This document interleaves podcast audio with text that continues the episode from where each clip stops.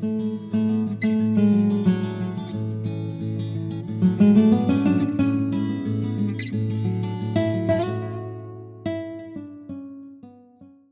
a pasar a la predicación, hermanos, y vamos a abrir nuestras Biblias en Marcos capítulo 6, por favor. Marcos capítulo 6, versículo 14 hasta el versículo 44. Vamos a estar viendo una larga historia que es necesario entenderla para comprender lo que vamos a estar mirando el día de hoy. Versículo 14 dice así, oyó el rey Herodes la fama de Jesús, porque su nombre se había hecho notorio y dijo, Juan el Bautista ha resucitado de los muertos, y por eso actúan en él estos poderes. Otros decían, es Elías. Y otros decían, es un profeta o alguno de los profetas. Al oír esto, Herodes dijo, este es Juan, el que yo decapité, que ha resucitado de los muertos porque el mismo Herodes había enviado y prendido a Juan y le había encadenado en la cárcel por causa de Herodías, mujer de Felipe su hermano, pues la había tomado por mujer. Porque Juan decía Herodes, no te es lícito tener la mujer de tu hermano. Pero Herodías le acechaba y deseaba matarle, y no podía, porque Herodes temía a Juan, sabiendo que era varón justo y santo, le guardaba a salvo y oyéndole se quedaba muy perplejo, pero le escuchaba de buena gana. Pero venido un día oportuno, en que Herodes, en la fiesta de su cumpleaños, daba una cena a sus príncipes y tribunos y a los principales de Galilea, entrando la hija de Herodías, danzó. Y aquí se refiere a una forma sensual. Y agradó a Herodes y a los que estaban con él a la mesa. Y el rey dijo a la muchacha, pídeme lo que quieras, y yo te lo daré. Y le juró, todo lo que me pidas te daré, hasta la mitad de mi reino. Saliendo ella, dijo a su madre, ¿qué pediré? Y ella le dijo, la cabeza de Juan el Bautista. Entonces ella entró prontamente al rey y pidió diciendo, quiero ahora mismo que me des en un plato la cabeza de Juan el Bautista. Y el rey se entristeció mucho, pero a causa del juramento y de los que estaban con él a la mesa, no quiso desecharla. Y enseguida el rey, enviando a uno de la guardia, mandó que fuese traída la cabeza de Juan. El guarda fue, le decapitó en la cárcel y trajo su cabeza en un plato y la dio a la muchacha. Y la muchacha la dio a su madre. Cuando oyeron esto sus discípulos, vinieron y tomaron su cuerpo y lo pusieron en un sepulcro. Entonces los apóstoles se juntaron con Jesús y le contaron todo lo que habían hecho y lo que habían enseñado. Él les dijo, venid vosotros aparte a un lugar desierto y descansar un poco porque eran muchos los que iban y venían, de manera que ni aún tenían tiempo para comer. Y se fueron solos en una barca a un lugar desierto. Pero muchos los vieron ir y le reconocieron. Y muchos fueron allá a pie desde las ciudades y llegaron antes que ellos y se juntaron a él. Y salió Jesús y vio una gran multitud y tuvo compasión de ellos, porque eran como ovejas que no tenían pastor y comenzó a enseñarles muchas cosas. Cuando ya era muy avanzada la hora, sus discípulos se acercaron a él diciendo, el lugar es desierto y la hora ya muy avanzada. Despídelos para que vayan a los campos y a las aldeas de alrededor y compren pan, pues no tienen que comer. Respondiendo él les dijo, dadles vosotros de comer. Ellos le dijeron, que vayamos y compremos pan por doscientos denarios y les demos de comer? Él les dijo, ¿cuántos panes tenéis? Id y vedlo. Y al saberlo dijeron, cinco y dos peces. Y les mandó que hiciesen recostar a todos por grupos sobre la hierba verde. Y se recostaron por grupos de cien en ciento y de cincuenta en cincuenta. Entonces tomó los cinco panes y los dos peces, y levantando los ojos al cielo, bendijo. Y partió los panes, y dio a sus discípulos para que los pusiesen delante. Y repartió los dos peces entre todos, y comieron todos, y se saciaron. Y recogieron de los pedazos doce cestas llenas, y de lo que sobró de los peces. Y los que comieron eran cinco mil hombres. Y que el Señor nos bendiga el día de hoy con la interpretación de su palabra, que podamos poner atención a este relato. Este relato de la multiplicación de los panes es uno de los únicos relatos que aparece en los cuatro evangelios. Mayormente los evangelios sinópticos significan una misma visión, que son Mateo, Marcos y Lucas, mayormente coinciden en muchos de los relatos, pero siempre Juan cuenta algo muy distinto o cosas que no están en los otros evangelios. Pero en este caso, todos los cuatro evangelios relatan el mismo relato, la misma historia.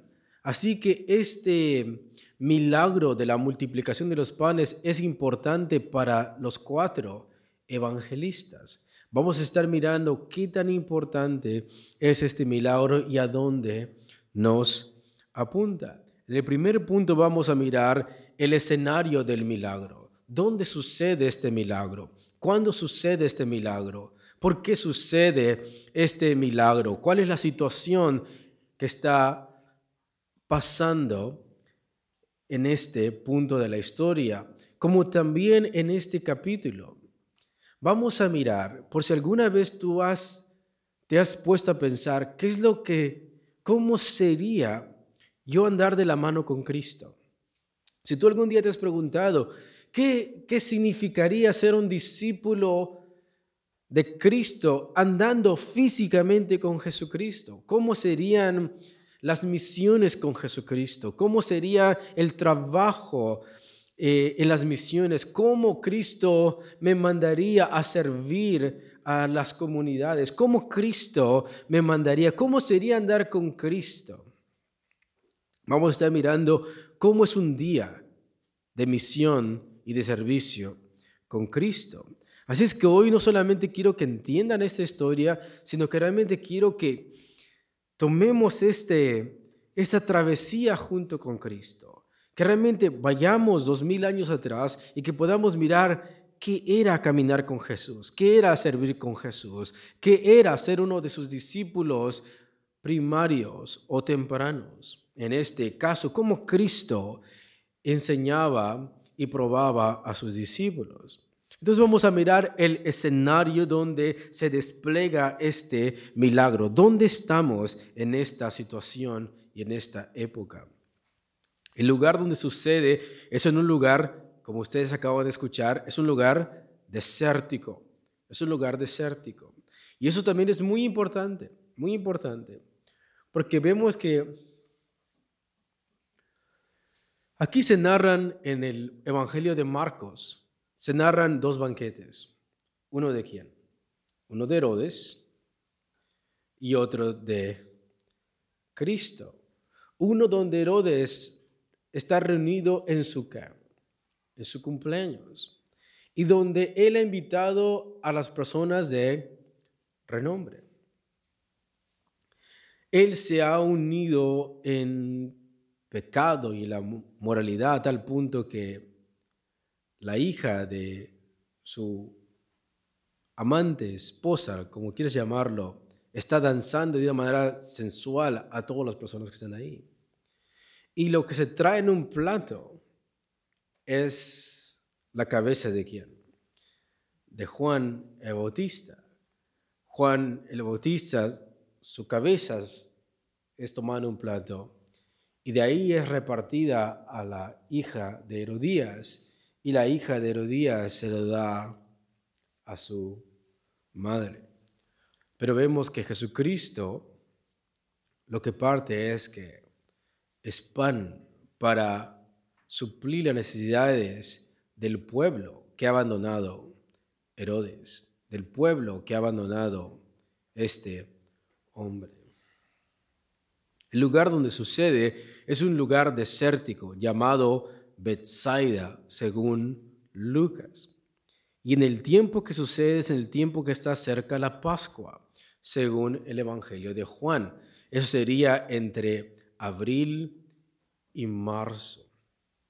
Entonces, el lugar donde pasa este milagro es un lugar donde no hay nada. Es el desierto. Es un lugar cerca de Bethsaida, alrededor de marzo y abril. En Lucas 9:10 dice, vueltos los apóstoles le contaron todo lo que habían hecho y tomándolo se retiró aparte a un lugar desierto de la ciudad llamada Bethsaida.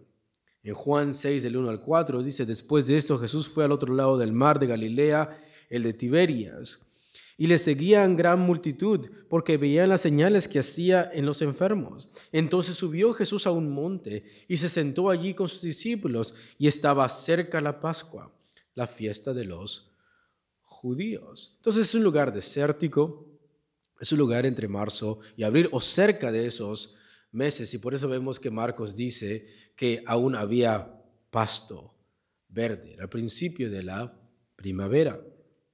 Segundo, vamos a mirar la razón de las multitudes.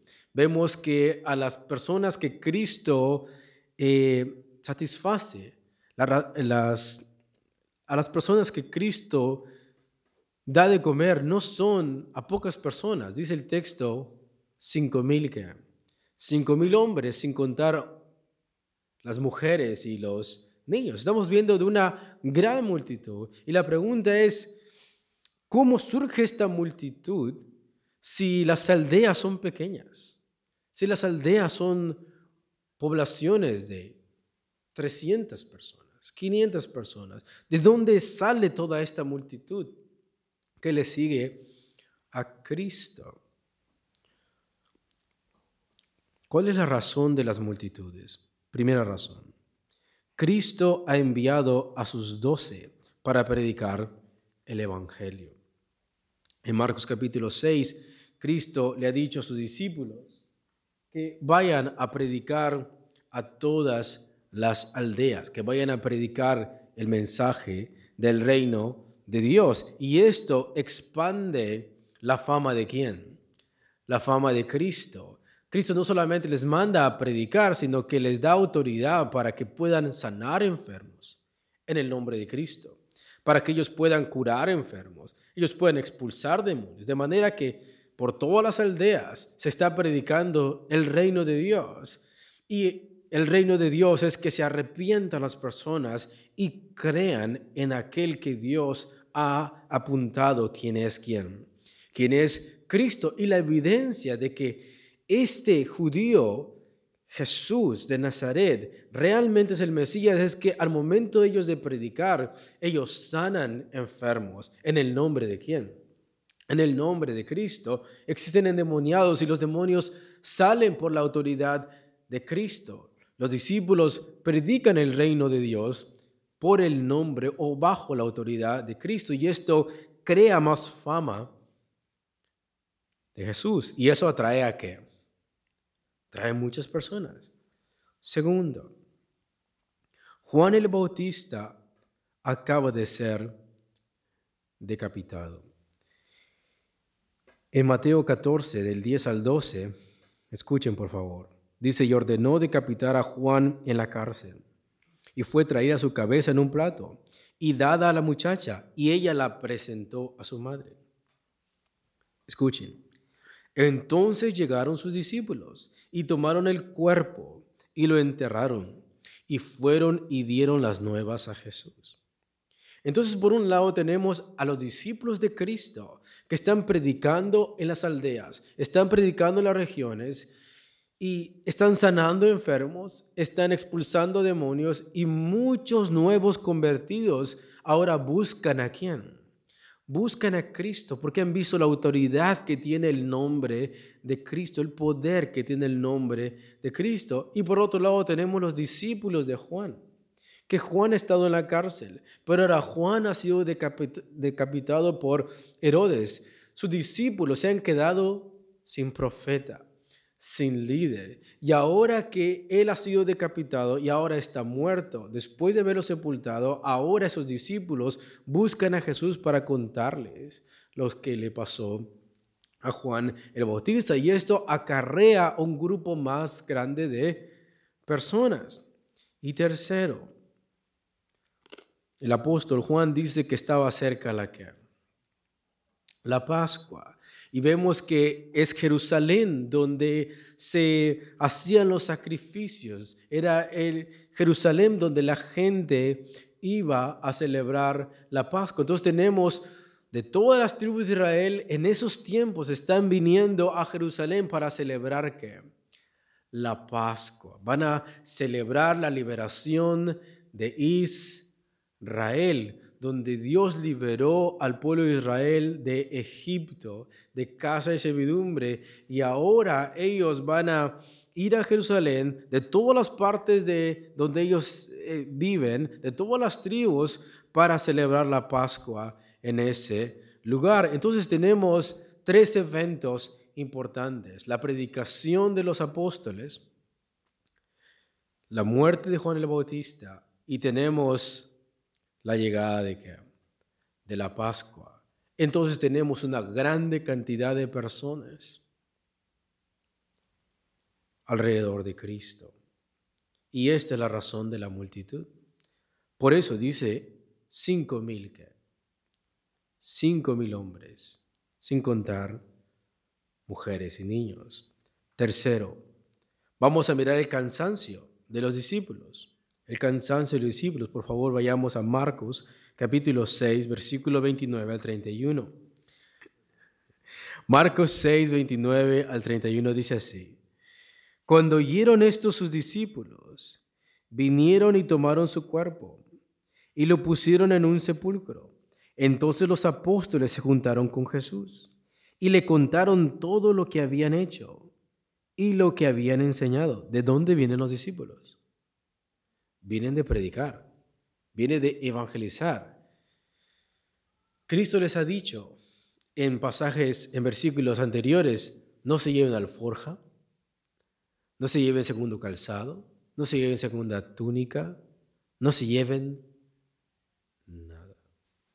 ellos han recorrido todas esas aldeas. Ellos han llegado exhaustos de predicar el Evangelio, de sanar enfermos, de cuidar a personas. Dice, entonces los apóstoles se juntaron con Jesús y le contaron todo lo que habían hecho y lo que habían enseñado. Él les dijo, venid vosotros aparte a un lugar desierto. Ese es el contexto. Y descansar un poco.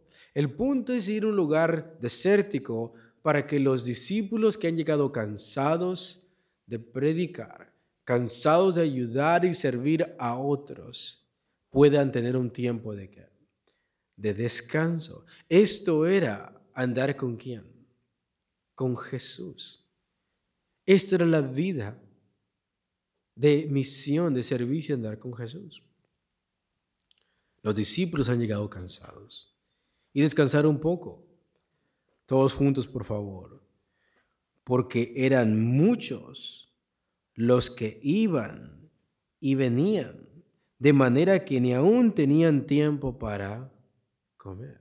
Entonces no solamente tenemos apóstoles que están cansados de su obra misionera, no solamente están cansados, sino que aún tienen que tienen hambre, tienen hambre. Siguiente punto. Vamos a mirar la compasión de Jesús. Entonces, ¿cuál es el punto de estar en el desierto? Es que los discípulos puedan reposar un poco del arduo trabajo que acaban de hacer. Es un tiempo en el cual ellos van a poder comer, ellos van a poder descansar. Pero mira qué es lo que sucede en el versículo 32 de Marcos 6. ¿Lo tenemos, hermanos? Amén. ¿Sí lo tenemos, hermanos? Amén. Dice así. Y se fueron solos en una barca a un lugar desierto. Pero muchos los vieron ir y le reconocieron.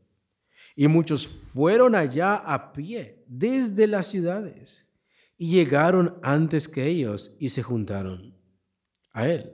Quiero que veas el contexto en que está pasando esto. Los discípulos acaban de llegar de una gira evangelística. Están cansados, están exhaustos de cuidar, de ayudar, de predicar y aún tienen hambre y el punto de irse solos al desierto era descansar un poco. Pero ¿qué es lo que pasa? Las multitudes se dan cuenta de esto. Tenemos aquí los discípulos de Juan el Bautista, tenemos los nuevos convertidos, tenemos la gente que está llegando a la Pascua y toda esta gente se apeñuzca para buscar a quién? Para buscar a Cristo. Y la pregunta aquí es, ¿qué es lo que se debe de hacer? En un día tan agitado, con discípulos cansados y hambrientos. Versículo 33. Pero muchos los vieron y les reconocieron. Y muchos fueron allá a pie desde las ciudades y llegaron antes que ellos y se juntaron a él. Y salió Jesús, todos juntos, y vio una gran multitud y tuvo compasión de ellos, porque eran como ovejas que no tenían pastor, y comenzó a enseñarles muchas cosas. ¿Ves el contexto? Tenemos a un Cristo cansado, tenemos a discípulos cansados, tenemos discípulos hambrientos, tenemos personas que buscan descansar, pero cuando llegan resulta que tenemos a más de cinco mil personas esperándolos, esperando escuchar a Cristo. Y Cristo en lugar de descansar y hacer descansar a los discípulos, Él es movido a qué? A compasión. Splagnis estai es el verbo que se usa aquí. Tuvo compasión. Este verbo procede del nombre explagna, que significa vísceras principales, es decir, corazón, pulmón, hígado e intestino. Eso significa compasión aquí. Los griegos sostenían que estas vísceras constituían el asiento de las emociones y pasiones, especialmente de la ira, la ansiedad, el miedo, incluso del amor. O sea, cuando dice el texto que Cristo tuvo compasión, lo dice desde lo profundo de su cara, desde lo profundo de su corazón. Realmente Cristo le duele algo, tiene realmente un amor puro por estas personas. O sea que sentir compasión debe de provenir de lo más profundo de nuestro ser, no de una manera superficial o ligera. Es que todos nuestros miembros sean condolidos por la situación de la otra persona y no por sentir asco por la condición de la persona. Recordemos que vienen personas de toda clase de enfermedades y Cristo en lugar de preferir descansar y estar un momento a solas, Él es movido a la compasión. Jesús nunca tuvo asco al sanar a los leprosos, al comer con los pecadores, al hacer lodo para dar vista al ciego, al expulsar los demonios a las personas. Es ese tipo de compasión que debemos sentir como seguidores del Maestro. Esto es una enseñanza para los discípulos. Estamos cansados, pero tenemos que tener compasión por las personas. El tener compasión va más allá de un solo sentimiento hacia la otra persona en el sentido de que la persona que es movida a compasión está en una posición o situación diferente. La verdadera compasión no es cuando sientes lástima, sino cuando tú sientes dolor hacia tu prójimo. Recordemos que la gente le busca y tiene hambre, y los discípulos tienen hambre, Cristo tiene hambre, Cristo está cansado. La gente se ha peñuscado, se ha golpado para buscar a Cristo. Buscan un milagro de Jesús. Buscan escuchar al Maestro. Hay desesperación en los corazones de las personas. Juan el Bautista ha sido decapitado y sus discípulos se han quedado sin profeta y ahora buscan aquel que el profeta Juan habló acerca de Él, buscan respuestas. ¿Y esto qué es lo que causa en Cristo? Causa compasión.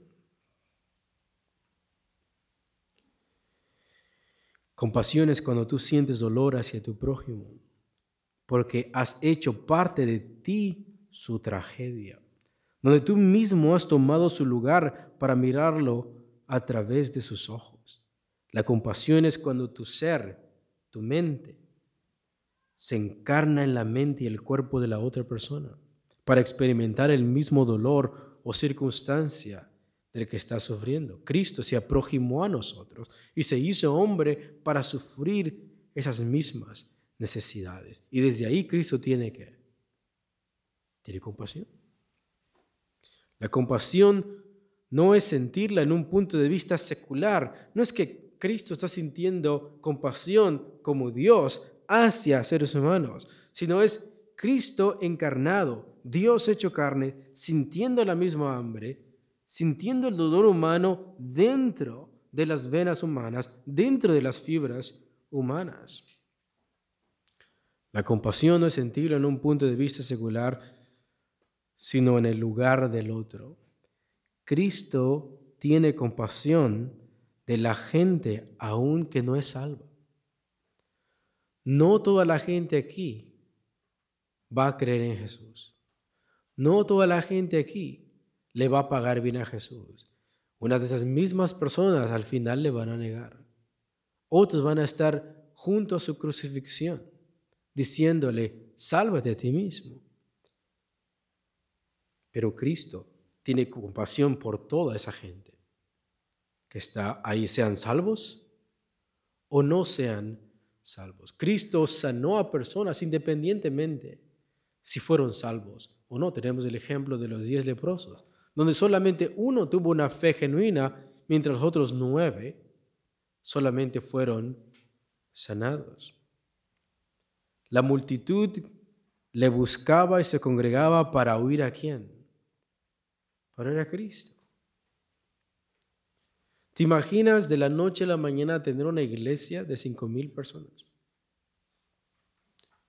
Estando cansado de hacer un viaje misionero y encontrarte con personas que te están buscando porque desean una respuesta, de ti, desean escuchar el mensaje de Cristo. Tú no has comido, tienes hambre, tú deseas que descansar. La multitud le buscaba y se congregaba para oírle. Algunos de ellos eran peregrinos que iban a celebrar la Pascua en Jerusalén. Otros eran seguidores de Juan el Bautista, que recién había sido decapitado y sus seguidores se quedaron sin su profeta. Otros eran nuevos seguidores que habían creído, habían sido liberados y curados por los discípulos. Otros eran enfermos que buscaban ser sanados por Jesús y otros eran personas que habían sido testigos de sus milagros anteriores. Todos ellos buscaban a Jesús estando donde? En el desierto, donde no hay nada. Están sin provisiones, no tienen que comer. Están ahí por diferentes razones, por diferentes circunstancias emocionales, diferentes circunstancias físicas. Hay hombres, hay niños, hay mujeres que están sin Salvador, ni guía, ni maestro, ni rey. ¿Cómo los ha tratado Herodes? Herodes tiene un banquete con las personas de renombre. ¿Y qué es lo que dice el texto? Cristo tuvo compasión de ellos porque eran como ovejas que no tenían que pastor. ¿Cuál es la respuesta de Jesús? Mira lo que dice el versículo 34. Y salió Jesús y vio una gran multitud y tuvo compasión de ellos, porque eran como ovejas que no tenían pastor, y comenzó a enseñarles muchas cosas. Cristo tenía todo el derecho, toda la autoridad, toda la razón legítima de despedir a esa gente, descansar con sus discípulos y comer y satisfacerse ellos mismos. Pero Cristo tuvo compasión. Cristo les enseñaba. Y no solamente les enseñó, el Evangelio de Lucas dice que también les sanó. Lucas 9:11, escucha. Y cuando la gente lo supo, le siguió y él les recibió y les hablaba del reino de Dios y sanaba a los que necesitaban ser curados. Y tercero, Cristo no solamente les enseñó la palabra, les predicó el reino de Dios, no solamente les sanó, ahora Cristo los va a alimentar, va a satisfacer sus necesidades físicas y lo va a hacer en medio de un desierto, en medio donde no hay nada. Siguiente punto, el milagro de la multiplicación de los panes. Como hemos visto en el contexto, el milagro sucede entonces en el desierto, cuando toda la gente tiene hambre, incluso los apóstoles, incluso Jesús. Versículo 35. Cuando ya era muy avanzada la hora, Contextualmente, esto podría ser alrededor de las 3 de la tarde. Es cuando el sol comienza a decaer o declinar. A las 12 es cuando el sol está en su cenit, ¿no? Cuando comienza a decaer o declinar el sol es después de las 12. Eso se conoce como la primera tarde. Entonces, ha pasado todo el día, la gente está de ahí desde muy de mañana el punto era descansar. Los discípulos han llegado exhaustos de predicar, tienen hambre, están cansados, junto con Cristo. Encuentran a unos 20 mil personas y tú lo multiplicas con los hombres, las mujeres y los niños. Cristo comienza a predicar desde temprano, comienza a sanar a los enfermos ahí y ahora la gente, su, su hambre ha sido intensificada. Estamos ahí. Y cuando los discípulos miran esto, cuando ya era muy avanzada la hora, cerca de las 3 de la tarde, sus discípulos se acercaron a él diciendo, el lugar es desierto y la hora ya muy avanzada. Despídelos para que vayan a los campos y aldeas alrededor y compren pan pues no tienen que comer. Respondiendo él les dijo, todos juntos, darles vosotros de comer. Ellos le dijeron, que vayamos y compremos pan por de cientos denarios y les demos de comer. Nótate la sorpresa de los discípulos.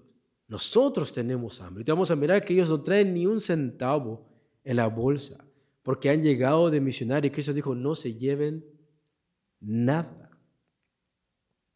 Nosotros estamos en mejor posición que ellos.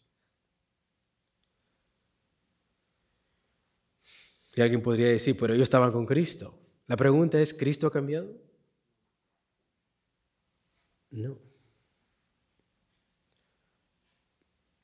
Respondiendo él les dijo, darles vosotros de comer. Ellos le dijeron que vayamos y compremos pan por 200 denarios y les demos de comer. Él les dijo, ¿cuántos panes tenéis? Id y vedlo. Y al saberlo dijeron, cinco y dos peces. Y él les mandó que hiciesen recostar a todos por grupos sobre la hierba verde. Dice Marcos. En Lucas 9, del 12 al 13 dice, pero el día comenzaba a declinar y acercándose los doce le dijeron, despide la gente, para que vayan a las aldeas y campos de alrededor y se alojen y encuentren alimentos, porque aquí estamos en un lugar desierto. Y les dijo, dadles vosotros de comer. Y dijeron ellos, no tenemos más que cinco panes y dos pescados, a no ser que vayamos nosotros a comprar alimentos para toda esta multitud. Mateo 14, el 15 al 16 dice, cuando anochecía, se acercaron a él sus discípulos diciendo, el lugar es desierto y la hora ya pasada, despide a la multitud para que vayan por las aldeas y compren de comer. Jesús les dijo, no tienen necesidad de irse, darles vosotros de comer. Nótate que en la mente de los discípulos resuena algo, ya es tarde, despídelos para que ellos vayan y compren que compren algo. Dentro de la mente de estos discípulos, no es que no están al pendiente de esta gente. Están preocupados que ya es tarde y por eso quieren despedirles. Lo que ellos no quieren hacer es hacerse responsable de la necesidad de toda esta que multitud. Ellos han llegado cansados, ellos no tienen ni un centavo en la bolsa y ellos en su parte finita, sus circunstancias, lo mejor es despide a esta multitud para que vayan y compren algo. Y Cristo les dice que la responsabilidad de alimentar a esas multitudes es de quién? Es de los discípulos. En los tres evangelios, denles ustedes de comer. Denles ustedes de comer. Siguiente punto, la prueba a los discípulos. Juan capítulo 6, por favor. Juan capítulo 6, versículos 5 al 6. Dice así. Cuando alzó Jesús los ojos y vio que había venido a él gran multitud, dijo a Felipe, ese es el principio del día. Cristo dice a Felipe, ¿de dónde compraremos pan para que coman estos? Nótate que esta pregunta comienza al principio de esto. Cristo levanta los ojos y mira a una gran multitud. Y Cristo se dirige no a Juan, no a Pedro, no a Jacobo, sino a quién? A Felipe. Felipe se va a encargar de decírselo a los demás. Esto es una prueba para los discípulos. ¿De dónde compraremos pan para que coman estos. ¿De dónde? Versículo 6. Pero esto decía para probarle, porque él sabía lo que había de hacer. Felipe le respondió, doscientos denarios de pan no bastarían para que cada uno de ellos tomase un poco. Ahora entendemos los otros evangelios por qué mencionan esa palabra, doscientos denarios. Cristo no se equivocó al preguntarle a Felipe. Cristo está probando a sus a sus discípulos. Pero también eso nos muestra que Cristo nunca descuidó a sus discípulos. O sea, el problema real lo tienen los discípulos, pero Cristo nunca los descuidó. Cristo está detrás de ellos. Cristo está manejando esta situación. Cristo sabe lo que Él va a hacer pero Cristo está probando la fe y la confianza de sus discípulos. Esto es importante, porque en el hecho de que nosotros no miremos a Cristo físicamente no significa que Cristo no está al cuidado de lo que está pasando en la congregación. Y de esta misma manera, Cristo permite que Felipe se cuestione esto permite que los discípulos se estresen en esto y comiencen a pensar en cómo van a hacer para alimentar a más de cinco mil personas cuando ellos han venido de un viaje misionero, no tienen ni un centavo, están cansados, tienen hambre. Esa es la prueba para los discípulos, pero eso no significa que Cristo descuidó a sus discípulos. Cristo aún está al pendiente de ellos, pero está esperando la respuesta de estos discípulos. Desde un principio Cristo sabía lo que él iba a hacer. Desde un principio sabía Cristo que él iba a alimentar a las multitudes, pero él quería ver la fe, quería entrenar a sus discípulos. Y vemos el realismo de Felipe. Felipe no está siendo incrédulo, está siendo realista este hombre. No es que está negando a Jesús, es que está mirando la situación desde una perspectiva natural, real. Mira lo que dice. Felipe le respondió, 200 denarios de pan no bastarían para que cada uno de ellos tomase un poco. Él está siendo simplemente realista, objetivo, humanamente. Más de la mitad de un año de salario de un jornalero no bastaría para que uno al menos probara un poco. Recordemos que un denario era el salario de un jornalero. Bueno, tenemos cuántos días al año? 365 días, 200 denarios, son 200 días de salario. Y aún está diciendo Felipe, aún esto no sería suficiente para que ellos pudieran probar un poco. ¿Qué estamos viendo aquí? Los discípulos se están enfocando en lo que no tienen. No se están centrando en quién. En Cristo. Cristo se ha preguntado algo. ¿De dónde vamos a comprar pan? ¿De dónde compraremos pan para que coman estos? Cristo incluyéndose. ¿De dónde vamos a comprar pan? Y los discípulos, su respuesta inmediata, se están enfocando en lo que ellos no tienen. No tenemos dinero. Y si aún tuviéramos 200 días de salario, no bastarían para alimentar a semejante cantidad de personas. Ellos están enfocados en lo que no tienen. No están mirando a quién. A Cristo. Pero ¿de dónde vienen ellos? Vienen de misionar, predicando el Evangelio de Cristo. Han expulsado demonios en la autoridad de Cristo. Han sanado a leprosos y a gente por el nombre de Cristo. Y cuando Cristo dice, ¿de dónde compraremos? Aún sus mentes están enfocados en lo que no tienen, pero no miran a quién. Literalmente Cristo está enfrente, pero está mirando más lo que no tienen que la persona que tienen al lado.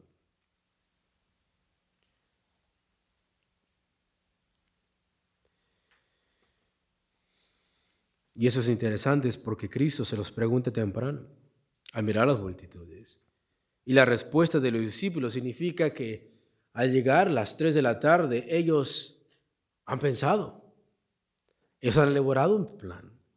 Ellos tienen una estrategia. Ellos han contado la gente. ¿Por qué crees que el texto dice cinco mil hombres sin contar las mujeres y los niños? Significa que ellos hicieron una estadística de cómo vamos a hacerle para alimentar a estas personas. Ellos usaron su cerebro y calcularon los gastos para ver cómo iban a hacer esas cosas. Significa que ellos fueron y hablaron con personas y preguntaron quién traía. Todo esto está pasando mientras Cristo está predicando y Él está sanando a Ellos están pensando, Cristo les ha lanzado una pregunta temprano, ¿de dónde vamos a sacar para alimentarlos?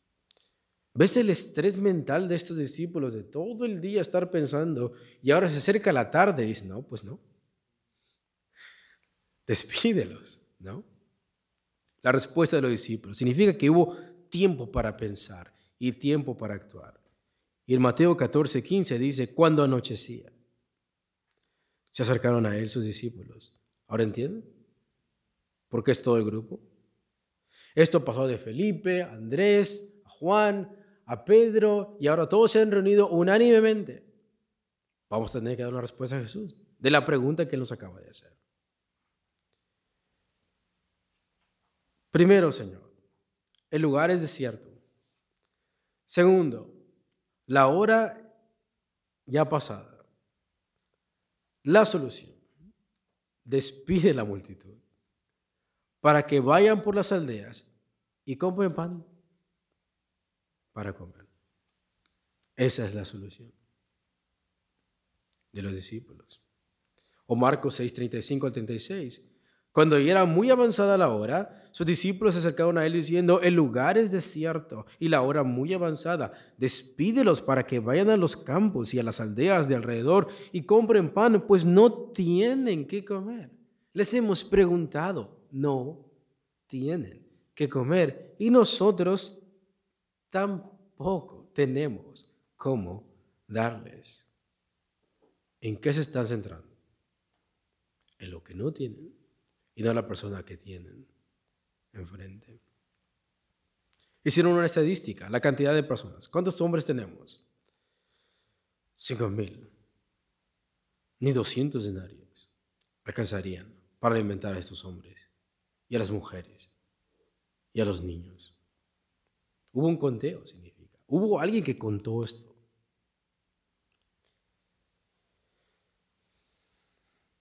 Vieron las posibilidades económicas. En ese tiempo no contaban con dinero ya que habían regresado de una obra misionera donde Cristo les mandó a que no se llevara nada. Ni Judas traía dinero en ese momento. Andaban en bancarrota. Miraron sus posibilidades económicas, cero. Sus fondos, ni 200 días de trabajo alcanzarían para esto. ¿Y su fe? No alcanza. ¿Y cuál es su conclusión? ¿Qué es lo más conveniente para nosotros? ¿Cuál es la conclusión de los discípulos? Estamos mirando la situación referente a lo que no tenemos. En base a lo que estamos viendo y a lo que nos conviene. Lo que nos conviene es que tú despidas a esta gente ellos vayan y compren su propio qué? Su propio pan. Esa es la conclusión, lo conveniente para los discípulos. No querían responsabilizarse de las necesidades de las masas. Para ellos era un buen plan. Es todavía a las 3 de la tarde. Pueden ir y alojarse en los pueblos, a las aldeas, pueden comprar algo. De esa manera comen, nosotros descansamos. Y no nos hacemos responsables de esto. Esto es lo que nos conviene a nosotros. ¿Ahora entienden la sorpresa de, lo que Cristo les dijo? No tiene necesidad de que ellos se vayan. Denles ustedes de comer. Y vamos a mirar la obediencia de los discípulos. Versículo 37 de Marcos 6, por favor. Marcos 6, versículo 36 al 38.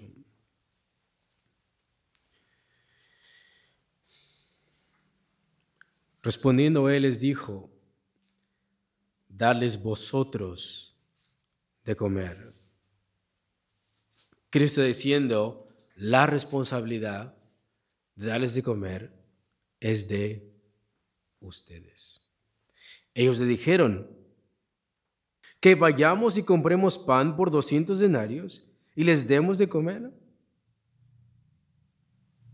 Él les dijo, ¿cuántos panes tenéis?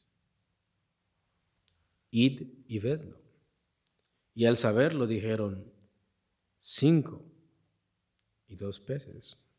En Mateo 14, 16 al 18 dice, Jesús les dijo, no tiene necesidad de irse, dales vosotros de comer. Y ellos dijeron, no tenemos aquí sino cinco panes y dos peces. Él les dijo, traédmelos acá. Nótate que Cristo no dijo, saquen dinero donde no hay. Les dijo, ¿cuánto qué? ¿Cuánto tienen? Segunda cosa, tráiganlo a mí. No está diciendo que den más de lo que no tienen, está diciendo cuánto tienen. Y eso que tienen, traerlo a mí. Es depositarlo en quién? En Cristo. Así sean dos pececillos, así sean cinco panes. Y vamos a mirar que aún Juan es específico, de cebada, de lo más pobre, ni siquiera de trigo de cebada. Y no eran pescados, eran pececillos. La comida más pobre que una persona puede tener. O sea que esto que se da ni siquiera es lo mejor, es lo más humilde que una persona podía comer. Y Cristo dice, traédmelo acá, lo que ustedes tengan, traédmelo acá. Hay un comentarista que dice, nuestra responsabilidad no es hacer la multiplicación de los panes. Nuestra responsabilidad es traer los cinco panes y los dos pececillos. Nuestra responsabilidad no es multiplicar los panes. Esa responsabilidad es de quién? Es de Cristo. Nosotros tenemos que ser obedientes con lo que nosotros que tenemos y traerlo a quién? A Cristo. Para suplir una necesidad legítima. No para manipular a la gente, no para quitarle dinero a la gente, sino para suplir una necesidad legítima en la congregación. Vemos el milagro del Señor Jesús, Marcos 6, 39 al 42. Y les mandó que hiciesen recostar a todos por grupos sobre la hierba verde, y se recostaron por grupos de ciento en ciento, de cincuenta en cincuenta. Entonces tomó los cinco panes y los dos peces, y levantando los ojos al cielo, bendijo, y los partió, y partió los panes, y dio a sus discípulos para que los pusiesen delante y repartió los dos peces entre todos, y comieron todos, y se saciaron. Mateo 14, 19 21. Entonces mandó a la gente recostarse sobre la hierba, y tomando los cinco panes y los dos peces, y levantando los ojos al cielo, bendijo, y partió, y dio los panes a los discípulos, y los discípulos a la multitud, y comieron todos, y se saciaron, y recogieron lo que sobró de los pedazos, doce cestas llenas, y los que comieron fueron como cinco mil hombres, sin contar las mujeres y los niños. Lucas 9, 14 al 17. Y eran como cinco mil hombres. Entonces dijo a sus discípulos, hacerlos sentar en grupos de cincuenta en cincuenta. Así lo hicieron, haciéndolos sentar a todos. Y tomando los cinco panes y los dos pescados, levantando los ojos al cielo, los bendijo y los partió y dio a sus discípulos para que los pusiesen delante de la gente. Y comieron todos y se saciaron y recogieron de lo que sobró doce cestas de pedazos. Juan por favor, vayamos todos juntos. Juan 6 del 11 al 14. Y tomó Jesús aquellos panes y habiendo dado gracias, los repartió entre los discípulos y los discípulos entre los que estaban recostados, asimismo de los peces cuanto querían. Y cuando se hubieron saciado, dijo a sus discípulos, recoger los pedazos que sobraron, para que no se pierda nada. Recogieron pues y llenaron doce cestas de pedazos, que de los cinco panes de cebada sobraron a los que habían comido. Aquellos hombres entonces, viendo la señal que Jesús había hecho, dijeron, este verdaderamente es el profeta que había de venir al mundo. ¿Dónde sucedió el milagro de la multiplicación de los panes? ¿En las manos de quién? En las manos de Cristo. Si algo los evangelios repiten es que alzó sus ojos a qué? Levantó las manos y lo que bendijo y lo partió. Mientras Cristo partía este pan, es ahí en las manos de Jesús donde se estaba llevando a cabo el milagro de la multiplicación de los panes. El milagro sucedió en las manos de Cristo. Los discípulos miraron lo que no tenían. Jesús miró al cielo. Esto es lo sorprendente. Los discípulos están viendo lo que no tienen. Jesús tomó ese pan y miró a dónde. Miró al cielo. El milagro es hecho en las manos de Cristo y es entregado por las manos de Cristo para que los discípulos y la gente vean a qué apunta ese milagro. Si tú ves que el pan se está multiplicando en las manos de Cristo, ¿a qué te apunta ese milagro? A Cristo. Para que los discípulos y la gente vean a quién apunta y a quién se dirige ese milagro y dónde debe de estar puesta nuestra fe. No en lo que no tenemos, sino en la persona que queremos, Cristo.